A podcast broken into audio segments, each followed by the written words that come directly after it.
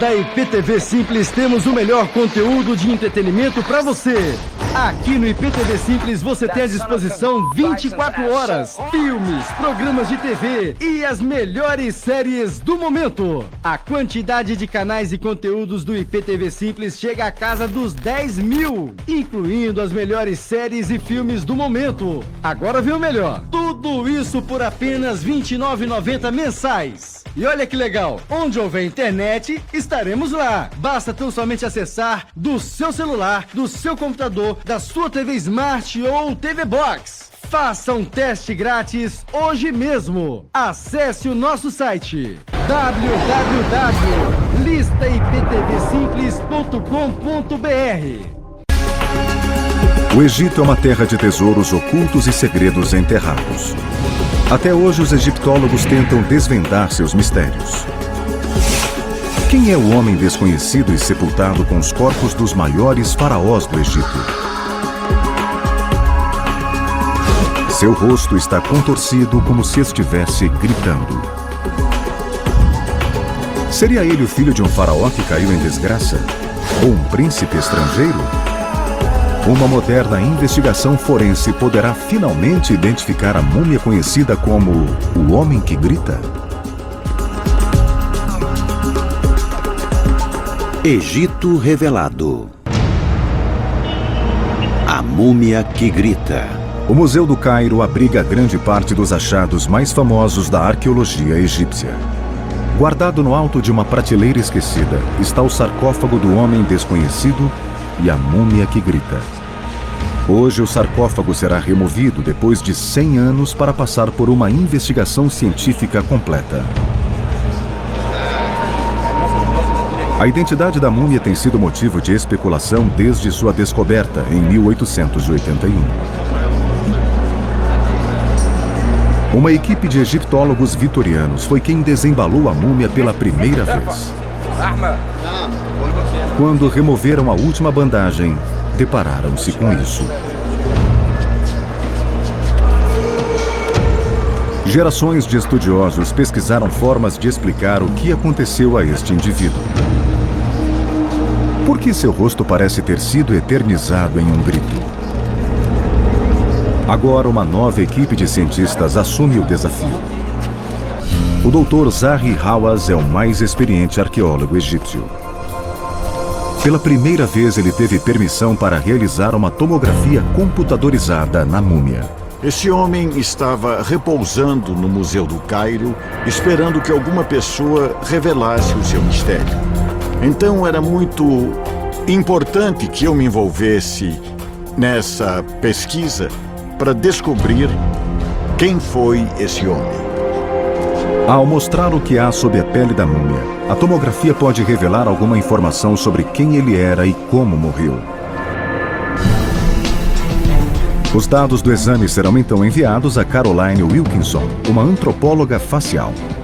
Ela trabalhará com o modelo virtual tridimensional do crânio para recriar o rosto da múmia que grita. O objetivo é confrontar as descobertas reveladas por estes procedimentos modernos com as teorias que se multiplicaram durante 120 anos de especulação.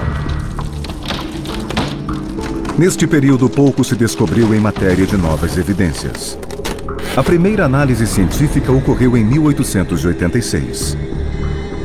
Os homens que queriam saber mais sobre a múmia que grita precisaram se debruçar sobre os primeiros achados. O exame foi conduzido por uma equipe de três pessoas. Gaston Maspero, chefe do Serviço de Antiguidades do Egito, um médico chamado Fouquet e o químico Matei.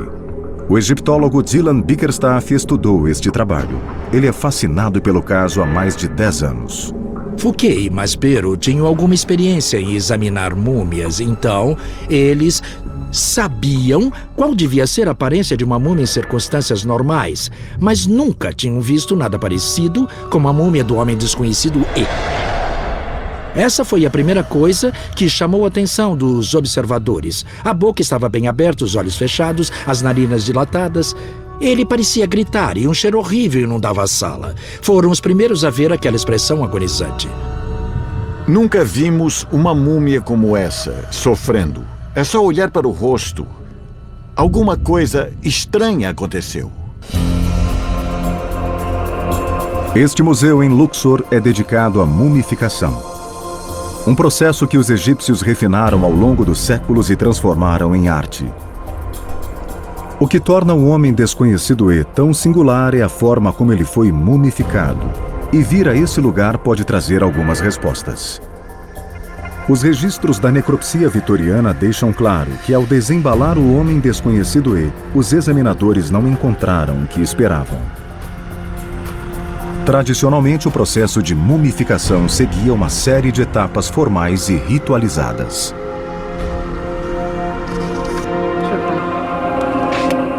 Esta era a ferramenta mais importante usada na mumificação. Eles a inseriam pela narina esquerda e ficavam remexendo para deixar o cérebro mole e pastoso. Depois, usando uma ferramenta parecida, mas com um gancho na ponta, eles giravam um pouco e tiravam o cérebro pelas narinas. O passo seguinte era usar uma faca afiada. Ela era usada para fazer um corte no lado esquerdo do corpo. Assim, o embalsamador podia enfiar a mão e retirar os pulmões, o fígado, os intestinos e o estômago. O corpo começa a se decompor de dentro para fora. A evisceração, que consiste em remover os órgãos vitais, era parte essencial do processo de mumificação.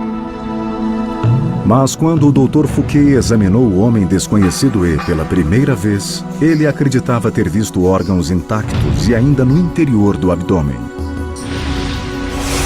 Se ele estiver certo, este fato isolado já torna a múmia do homem que grita extremamente incomum. À primeira vista, no entanto, ela exibe a característica mais comum de uma múmia egípcia. A carne está preservada. Os antigos egípcios aperfeiçoaram uma técnica que usava substâncias químicas para drenar os fluidos do corpo. Esse pó branco é o que realmente faz uma múmia. Isso é natrão, basicamente uma mistura de sal e bicarbonato de sódio encontrado nas margens de lagos, e era o que se usava para fazer múmias. Os embalsamadores dessecavam e removiam a gordura, e é assim que um cadáver deve ficar para durar para sempre. Depois que o corpo era dessecado, o estágio seguinte era revesti-lo com óleos e resinas. As resinas eram derretidas sobre uma fogueira e em seguida aplicadas sobre o corpo, conferindo a ele uma cor dourada.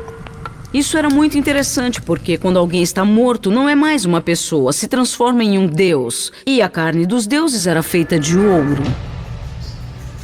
Normalmente, a tarefa de envolver o corpo com faixas só ocorria depois que o processo de dessecação fosse concluído, e às vezes essa fase poderia demorar até 40 dias. Mas algo bem diferente pode ter acontecido aqui. Este corpo não parecia ter sido dessecado desta maneira.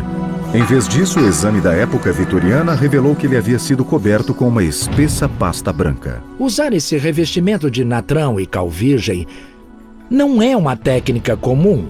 E foi uma das coisas que mais perturbaram os observadores quando desembalaram a múmia pela primeira vez. Embora a presença do natrão fosse esperada, ninguém esperava encontrar cal virgem. Usá-la para embalsamar um corpo simplesmente não era uma técnica conhecida na tradição egípcia. E este não era o único aspecto estranho sobre o homem que grita. A forma como foi sepultado também é incomum e parece cheia de contradições. Seu sarcófago foi feito com uma madeira cara, o cedro, mas estava totalmente sem adornos ou entalhes. Na teologia egípcia, um homem não podia entrar na vida após a morte sem seu nome. Por isso há algo perturbador no fato de esta múmia ter permanecido anônima. Em seguida, os examinadores vitorianos viriam que o corpo havia sido deliberadamente preservado. Isso indica respeito e prestígio, mas também notaram que ele havia sido coberto com a pele de uma ovelha ou cabra. Na antiguidade, isso poderia simbolizar impureza. E o homem desconhecido E foi amarrado pelos pulsos e tornozelos com tamanha força que as marcas ainda eram visíveis. Na cidade do Cairo, uma equipe de cientistas tenta descobrir a verdade sobre uma múmia não identificada, chamada de Homem Desconhecido E e a Múmia que Grita. A equipe quer atualizar as informações obtidas pela primeira necropsia realizada no corpo há mais de um século. Mas Pero, o homem no comando, acreditava que a morte foi causada por envenenamento. Ele disse que o estômago foi arrancado deixando um espaço com formato de barco. Ele achava que isso era uma evidência de envenenamento. Como se isso não fosse dramático o bastante, Maspero também passou a acreditar que esta múmia anônima era um membro da antiga família real egípcia. Sua teoria deriva de uma descoberta impressionante feita a mais de 480 quilômetros ao sul do Cairo, em um lugar conhecido como Dier el-Bahri. Este é o local onde o homem desconhecido foi encontrado. O egiptólogo Peter Brand está ansioso para conhecê-lo.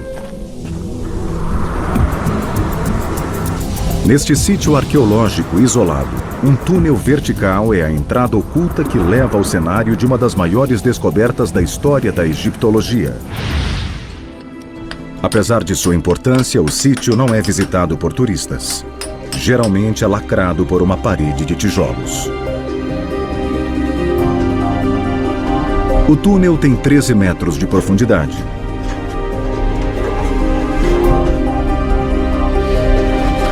Em 1881, o primeiro funcionário do Serviço de Antiguidades a entrar aqui se deparou com a visão de 40 múmias. Nossa, esse lugar é incrível, hein? O homem desconhecido era uma destas múmias, mas o funcionário não deu muita atenção a ele. Os outros ocupantes da tumba pareciam bem mais interessantes. Não demorou muito para que esta rede de túneis se tornasse conhecida como o refúgio das múmias da família real. Imagina só quando aquele funcionário egípcio veio do Cairo para visitar esse lugar. Ele se esgueirou por aqui à noite e desceu com a ajuda de uma corda usando só uma tocha. Entrou nessa câmara depois de passar por todos aqueles túneis e achou, meu Deus, todos os reis do Egito. Ele tinha acabado de descobrir faraós muito famosos. Ele mal podia acreditar. Ele achou Ramsés II, provavelmente o faraó mais famoso de todos os tempos. Sete I, seu pai, e Tutmés III, o faraó conquistador. Eles são os grandes nomes da história do Egito Antigo. Esse corredor não tem fim. O esconderijo é uma incrível façanha de engenharia. Mas sua simplicidade e paredes nuas sugerem que era algo mais do que uma simples tumba. Nossa. Isso deve ter sido a câmara mortuária, meu Deus. É incrível. E pensar que as múmias reais estavam bem aqui. A múmia de cada faraó encontrado aqui havia sido enterrada em outro lugar, no Vale dos Reis. Os sacerdotes do Egito Antigo as trouxeram para cá em uma tentativa de protegê-las. Sabemos que no final do período Ramessida, a pilhagem de tumbas já não era uma pequena atividade clandestina, e sim uma indústria nacional aqui nesta parte do Egito. As pessoas vagavam abertamente à noite roubando as tumbas reais. Com o tempo, alguns dos altos sacerdotes perceberam que as próprias múmias reais corriam o risco de serem destruídas. Elas foram trazidas para cá despidas dos objetos de valor. O plano era garantir sua segurança, já que nada valioso havia sido deixado para os ladrões. A única coisa que a maioria delas ainda mantinha era a posse do bem mais valioso para qualquer egípcio antigo: seu nome. A maior parte dos sarcófagos exibe o um nome, entalhado com esmero, já que um corpo sem esta inscrição não tinha identidade e não poderia alcançar a vida após a morte. Mas não existe nenhuma marca de identificação no sarcófago do homem desconhecido E. Mesmo sem uma inscrição, seus notórios companheiros de tumba podem sugerir apenas uma coisa: que o homem que grita era um deles. Todas as múmias que estão identificadas faziam parte da família real, foram reis, príncipes e princesas. E é quase certo que ele foi alguém muito importante, provavelmente um membro da família real. Se não foi um rei, quem sabe um príncipe, talvez. Alguém despendeu um grande esforço para preservar o homem desconhecido E, privado de seu nome, algo considerado essencial para a vida após a morte. Uma estranha omissão para um membro da família real. A professora universitária e escritora Susan Redford viaja para Medinet Habu.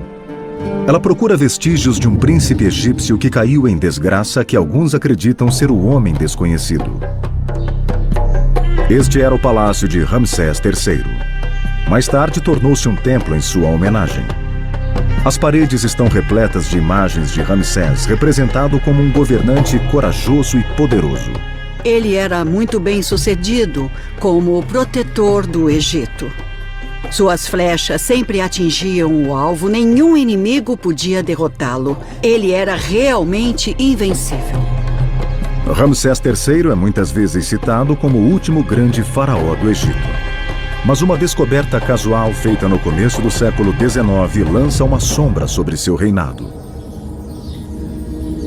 Esta é uma cópia de um rolo de papiro.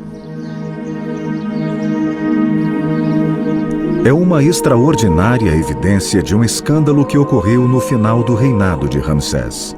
Isso são as transcrições verdadeiras dos julgamentos de uma conspiração contra o faraó Ramsés III. E sabemos com certeza que essa conspiração foi planejada pelas mulheres do harém real. O harém real era um grupo de mulheres ligadas à residência do rei. Elas eram as esposas e amantes de Ramsés III. Ser um membro do harém garantia conforto e prestígio. Parece que aquelas mulheres tinham um único objetivo: o poder. O papiro afirma que um complô palaciano foi orquestrado por uma mulher chamada Ti. Ela planejou assassinar Ramsés e substituí-lo por seu filho, o príncipe Pentewer. Susan visita a sede do harém em Medinet Habu, onde relevos na parede ainda representam as mulheres com seu faraó. Toda a atmosfera do ambiente sugere sexualidade e intimidade. É fácil imaginar que esse foi o lugar onde o complô contra o rei foi tramado e executado. Na época da conspiração, sabemos que a primeira esposa de Ramsés III se chamava Isis e, portanto, seu filho, o príncipe Ramsés, era o herdeiro legal. Acreditava-se que a linha de sucessão do Egito Antigo era de origem divina. Ela deveria ser bem definida e se impor acima de disputas.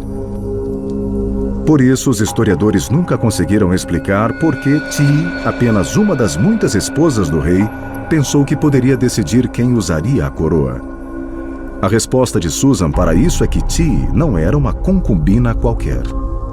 As mulheres do harém real e também os homens de alta patente do gabinete de Ramsés estavam dispostos a seguir o plano de Ti e apoiá-la em seu complô contra o trono. Ela não poderia ter sido outra coisa além de rainha do Egito. Susan acha que Ti esperava que o povo aceitaria seu filho como governante. Era porque ele deveria ter algum direito legítimo ao trono. Só existe uma situação que faz sentido para mim. Há uma rainha soberana. Seu nome é Ti.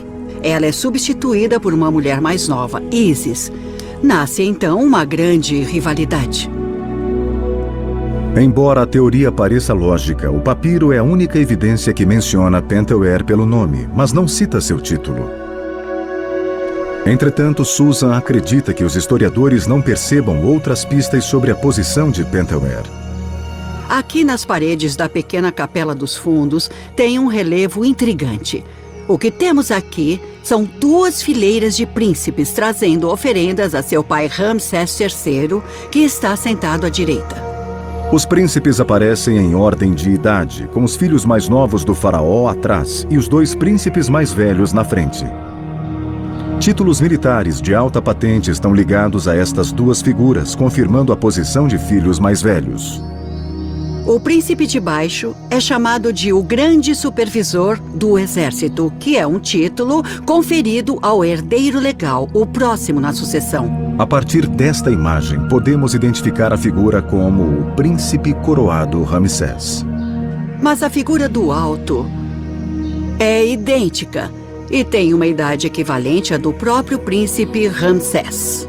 Ela é chamada de Príncipe Coroado, comandante em chefe dos soldados de elite. Os dois príncipes mais próximos do rei foram cuidadosamente representados como iguais. A norma no Egito Antigo era definir a hierarquia com clareza para que o lugar do herdeiro fosse garantido sem discussão. Mas tratar estes dois homens como iguais também os transformou em rivais. O príncipe Ramsés acabou se tornando faraó. O nome e os títulos da figura que aparece no alto nunca foram encontrados em nenhum outro lugar. Então ficamos nos perguntando quem era esse príncipe. Não posso pensar em nenhum outro além do infeliz Pentewer. Sabe-se que Ramsés III estava morto na época em que os julgamentos aconteceram. O papiro não disse os conspiradores tiveram sucesso em matar o faraó. Mas ao planejar o complô, eles cometeram alta traição. O complô foi descoberto rapidamente, os criminosos foram presos e foram imediatamente a julgamento. Eles foram citados diante de um grupo de 12 juízes, declarados culpados e então executados. O fato crucial é que, segundo o papiro, Pentauer pode ter sido poupado deste destino. Talvez em respeito a seu sangue real, ele teve a permissão de cometer suicídio.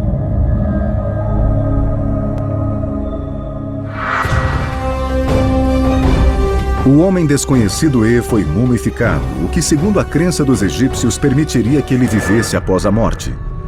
Mas lhe foi negada a magia protetora com a qual chegaria ao outro mundo. Muitos acreditam que foi uma tentativa intencional de amaldiçoá-lo.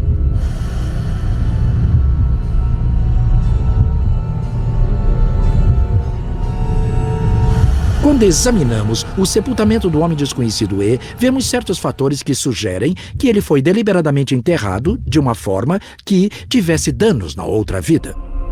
O primeiro fator é a identificação.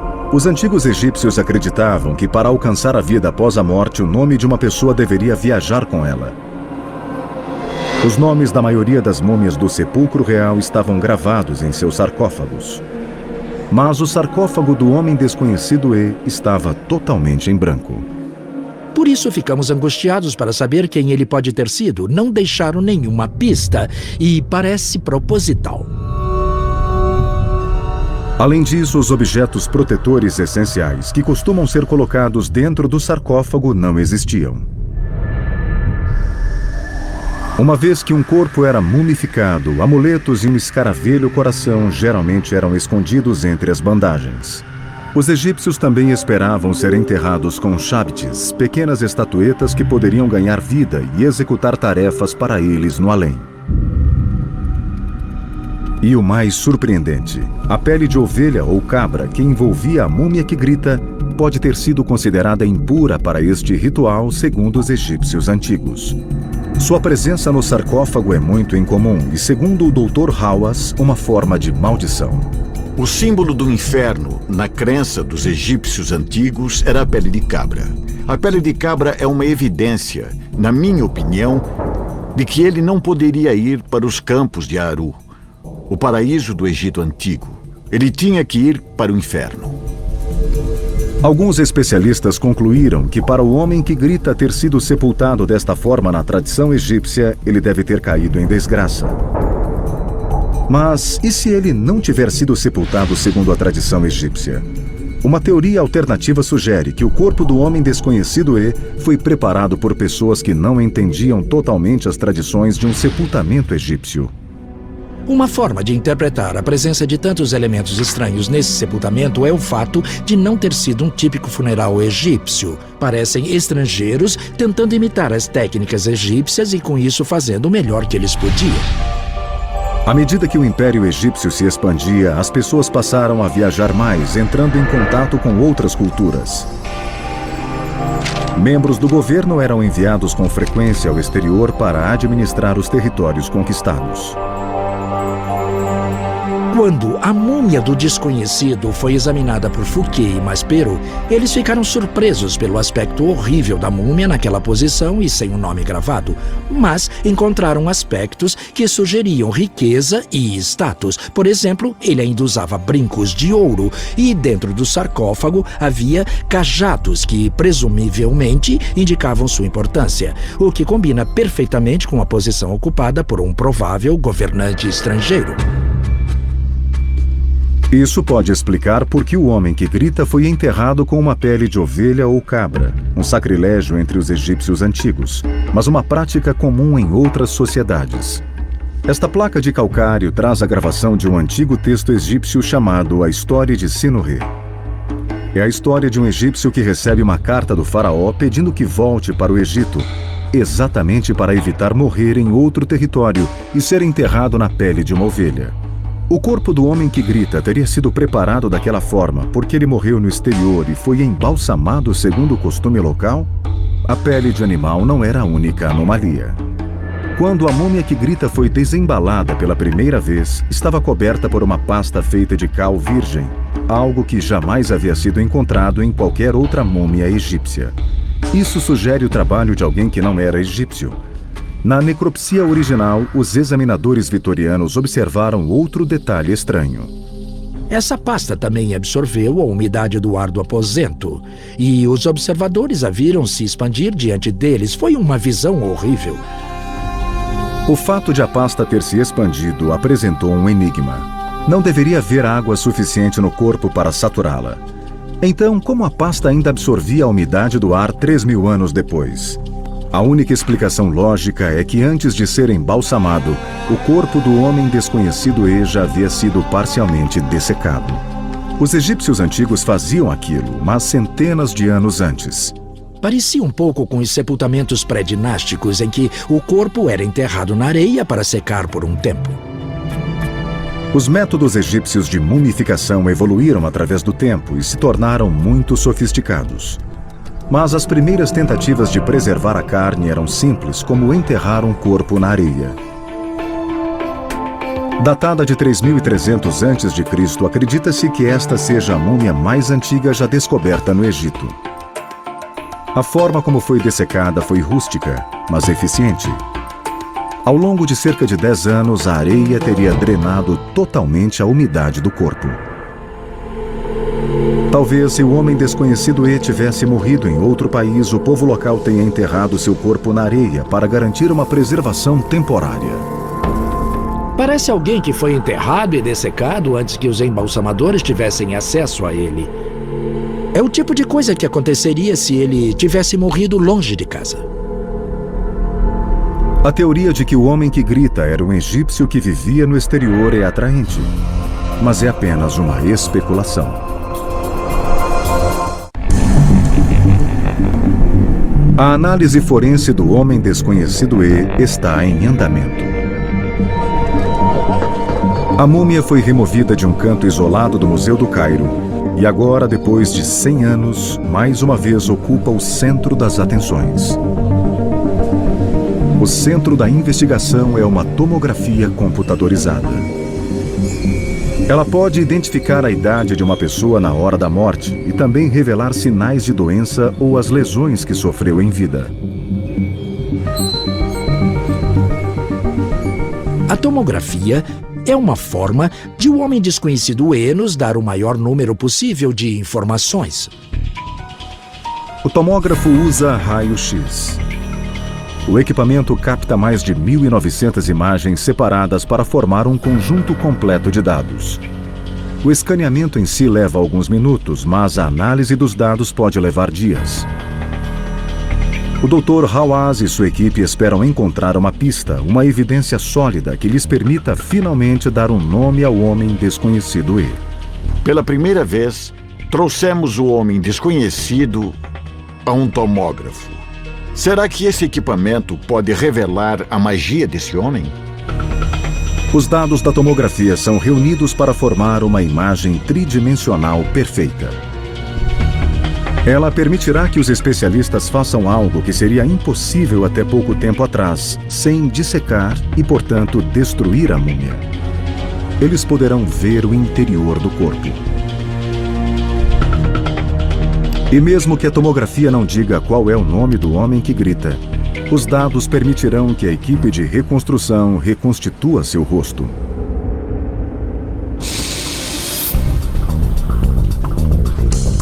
Caroline Wilkinson e sua equipe são especialistas neste campo. Eles trabalham em casos forenses contemporâneos e antigos. A primeira coisa que a reconstrução facial nos diz é qual era a aparência da pessoa um pouco antes da morte. Também podemos analisar populações com base na região geográfica e às vezes até no país para determinar a que grupo ancestral o indivíduo pertence. Descobrir a origem do homem que grita pode ser uma peça fundamental do quebra-cabeça. Alguns especialistas acreditam que ele foi um príncipe egípcio que morreu em desgraça. Outros creem que ele foi um governante morto no exterior e que posteriormente teve o corpo levado para o Egito. Mas há uma terceira teoria sugerindo que ele sequer era egípcio.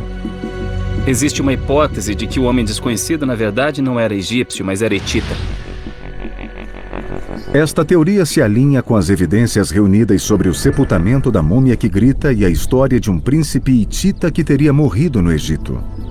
Parece extraordinário, já que durante séculos o Império Hitita foi um dos maiores inimigos do Egito.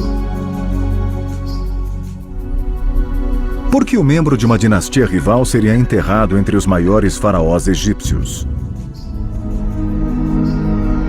A história começa com a morte de Tutankhamon. Quando ele morreu, não deixou um herdeiro. A história conta que Anxenamon recorreu ao rei Hitita pedindo ajuda. Peter Brand analisa se esta teoria é plausível.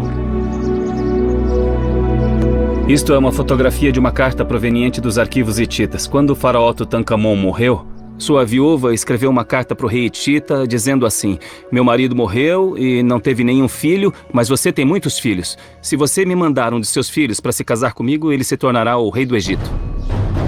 Toda a representação famosa de encontros entre egípcios e hititas mostra uma batalha. Eles estiveram em guerra durante o reinado do pai de Tutankhamon.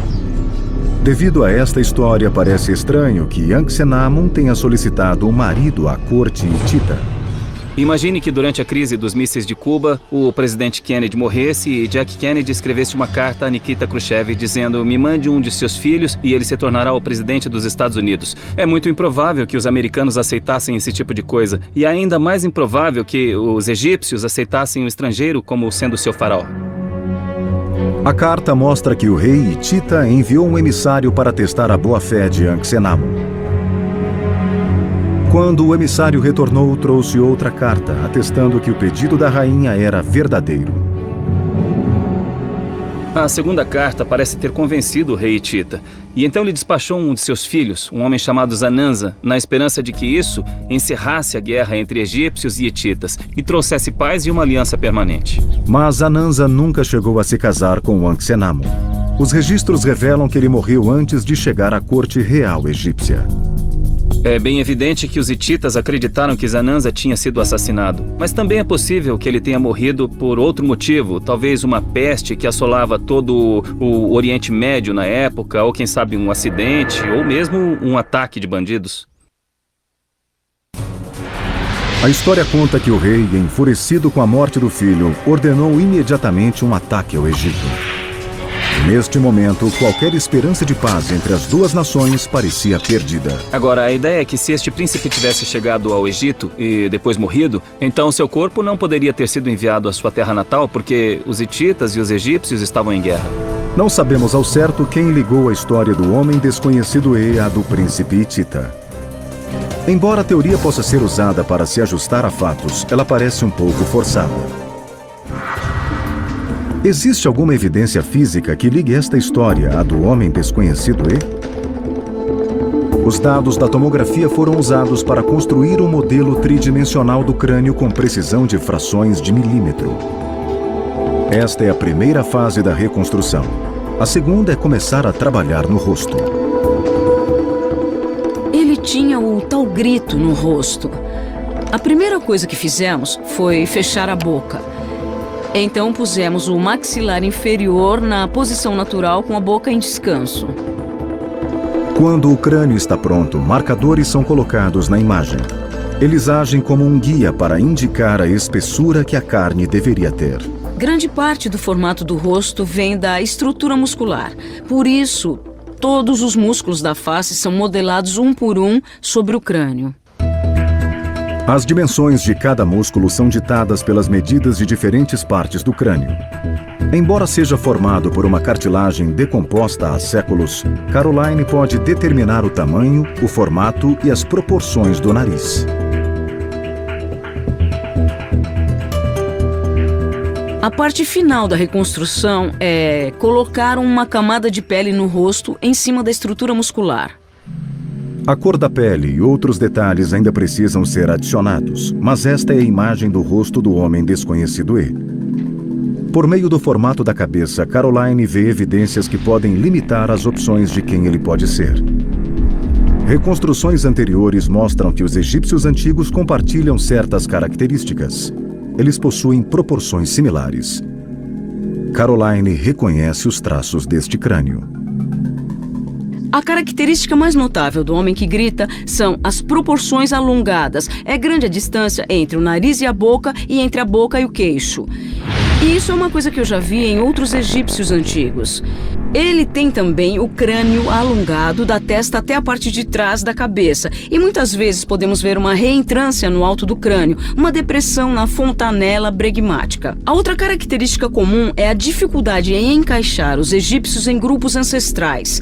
Eles mostram características de uma população negra africana e também de uma população comumente associada aos europeus. Eu não vejo nada nesse crânio que sugira outra coisa além de um egípcio antigo. A intuição de Caroline, baseada em 15 anos de experiência, é que este é o crânio de um egípcio antigo. Se estiver ela certa, talvez seja possível descartar a teoria de que o homem desconhecido E era um príncipe hitita. A múmia do homem desconhecido E passa por uma análise forense, na esperança de revelar quem era este homem e como ele morreu. Ao analisar os dados da tomografia, o Dr. Ashraf Selim consegue ver o interior do corpo. Além de procurar pistas sobre a identidade da múmia, ele pretende encontrar evidências ocultas de ferimentos ou doenças, algo que finalmente indique qual foi a causa da morte. Observando os resultados, ele será capaz de dizer qual era a idade aproximada do homem que grita quando morreu. O que eu posso dizer sobre essa múmia, em primeiro lugar, é a idade. Eu presumo que o homem morreu com idade entre 25 e 40 anos. Esta estimativa se baseia em diversos fatores, como a condição das principais articulações e a aparência dos dentes. Até agora, a maioria das pessoas acreditava que o homem que grita morreu jovem. À medida que o Dr. Ashraf analisa as imagens, outro detalhe torna-se evidente. O segundo ponto é que também não conseguimos encontrar nenhum órgão dentro uh, do corpo. Na necropsia original, o Dr. Fouquet afirmou categoricamente que os órgãos ainda estavam presentes dentro do corpo do homem desconhecido E. Mas as evidências da tomografia sugerem que pode não ser o caso. Bom, isso é estranho.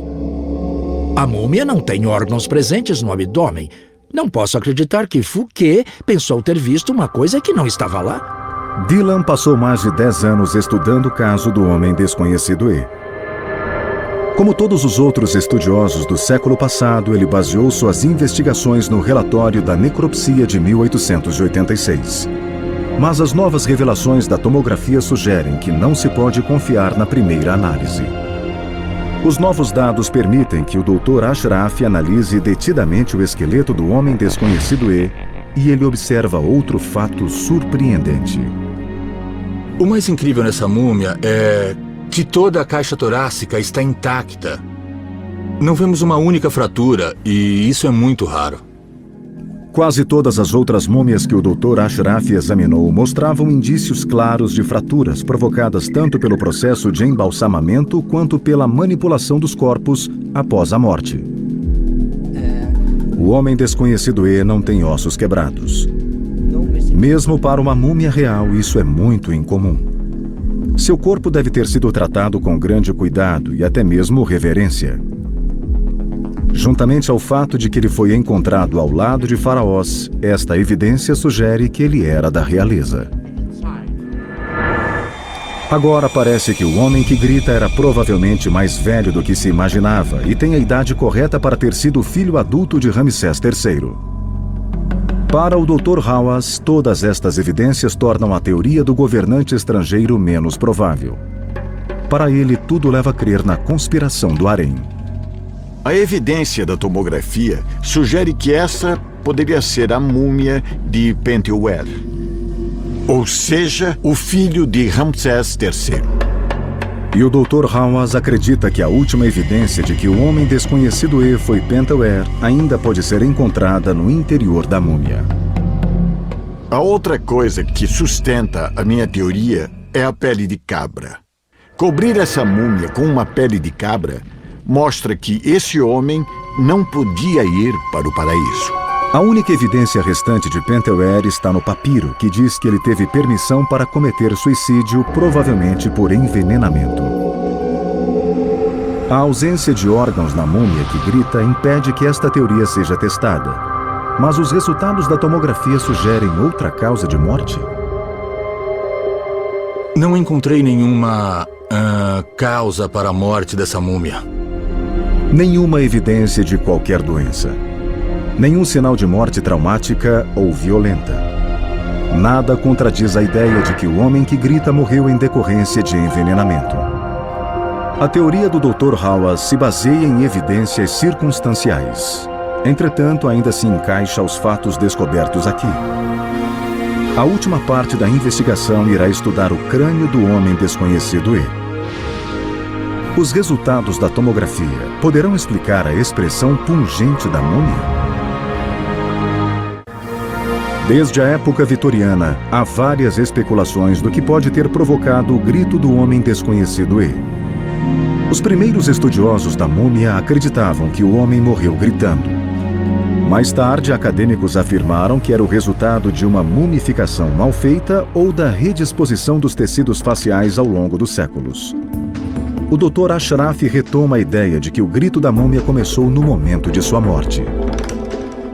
Quando nós encontramos uma múmia com a boca meio aberta, isso quer dizer que a múmia morreu enquanto a boca estava aberta daquela forma. E ninguém se importou ou estava lá para fechar a boca, então ela ficou como era na hora da morte. Mas enquanto examinava a cabeça, o Dr. Ashraf notou uma área cinza claro nas imagens da tomografia. Isso indica que há vestígios de massa encefálica dentro do crânio. Ele verifica os delicados ossos nasais e nota que não estão quebrados. Não há nenhuma fratura ou nada do gênero no crânio dessa múmia. A mumificação no Egito evoluiu ao longo de 3 mil anos.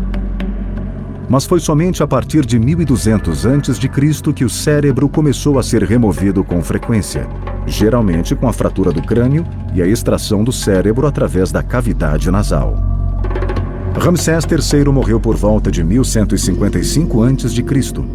Portanto, se o homem desconhecido E era seu filho, seu cérebro deveria ter sido extraído durante a mumificação. A teoria de que o homem que grita era Penteuer não é perfeita. Ainda há certas anormalidades. Ainda tem muitas coisas estranhas aqui. Respondemos algumas questões e achamos certas coisas que eram mais comuns do que pensávamos, mas outras são bem mais estranhas. Aspectos do sepultamento do homem desconhecido E ainda continuam a desafiar as explicações. Para alcançar a vida após a morte, a identidade de um homem deveria ser levada para o outro mundo. Se aqueles que o sepultaram pretendiam prejudicá-lo, de certa forma, seus esforços foram em vão. Podemos devolver a ele parte daquela identidade. Não podemos recuperar seu nome. Não temos a prova definitiva de que ele é Pentaware, mas podemos reconstruir seu rosto. Antropólogos forenses recriaram seu crânio. Músculos individuais foram moldados. A pele foi reconstituída. Este é o rosto que bradou durante a morte. O rosto do homem que grita. Eu realmente acredito que depois dessa investigação, sem dúvida, o homem desconhecido não vai mais ser um estranho. Com o IPTV Simples, você tem acesso a todos os canais de TV, inclusive canais de documentários como o Discovery Channel, além de vários outros canais. Pagando apenas R$ 29,90 mensal, você ganha um pacote com vários filmes e séries, mais de 23 mil conteúdos para você assistir na Smart TV, celular, TV Box e até mesmo no computador. Na descrição do vídeo tem o link para o site oficial do IPTV Simples. Ao clicar aqui, você faz um teste de duas horas gratuito. Após finalizar o teste e comprovar a qualidade do IPTV, poderá fazer o pagamento por boleto, cartão ou transferência bancária. O processo de instalação é muito simples. É apenas necessário a instalação do nosso aplicativo em seu dispositivo. IPTV Simples, simplesmente o melhor.